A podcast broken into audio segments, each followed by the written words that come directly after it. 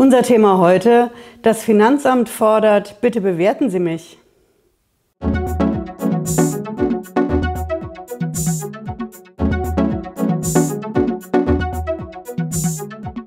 Hallo, ich bin Patricia Lederer. Ich bin Rechtsanwältin in der Frankfurter Steuerrechtskanzlei Lederer Law. Heute berichte ich über die aktuelle Kundenumfrage, die das Finanzamt gestartet hat. Das ist das Finanzamt in Hessen und das hat seit dem 1. März eine Kundenumfrage laufen, die soll das ganze Jahr übergehen, zur Zufriedenheit der Kunden mit dem Finanzamt. Wir fragen klar, bringt das was? Im Prinzip schon.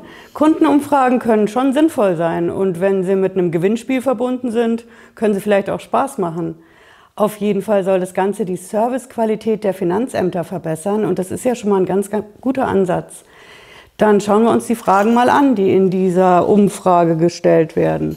Da gibt es also eine Frage, ist Ihnen bekannt, dass die gesetzliche Abgabefrist vom 31. Mai auf den 31. Juli verlängert wurde? Ja oder nein? Okay, also was das jetzt konkret mit der Kundenzufriedenheit zu tun hat, naja, schauen wir uns die nächste Frage mal an.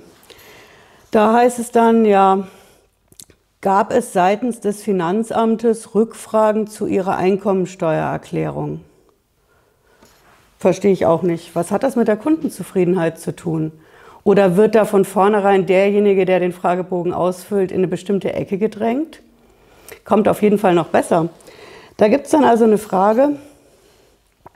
Mein Einkommensteuerbescheid ist verständlich? Fragezeichen.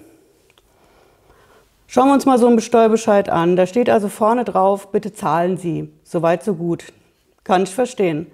Dann kommt die Überschrift, der Bescheid ergeht nach 164 Absatz 1 AO unter Vorbehalt der Nachprüfung.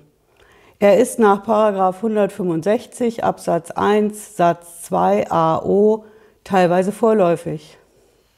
Alles klar?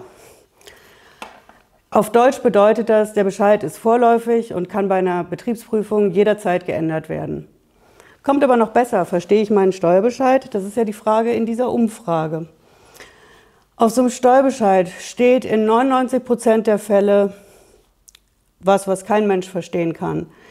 Die Vorläufigkeitserklärung erfasst sowohl die Frage, ob die, ich sage es jetzt mal ganz schnell, versteht man sowieso nicht, ob die aufgeführten gesetzlichen Vorschriften mit höherrangigem Recht vereinbar sind, als auch den Fall, dass das Bundesverfassungsgericht oder der Bundesfinanzhof die streitige verfassungsrechtliche Frage durch verfassungskonforme Auslegung der angeführten gesetzlichen Vorschriften entscheidet. BFH-Urteil vom 30. September 2010, römisch 3 R 39-08, BSTBL 2011, römisch 2, Seite 11. Ich kann auch noch weitermachen.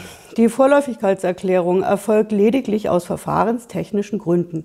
Sie ist nicht dahin zu verstehen, dass die im Vorläufigkeitsvermerk angeführten gesetzlichen Vorschriften als verfassungswidrig oder als gegen Unionsrecht verstoßend angesehen werden.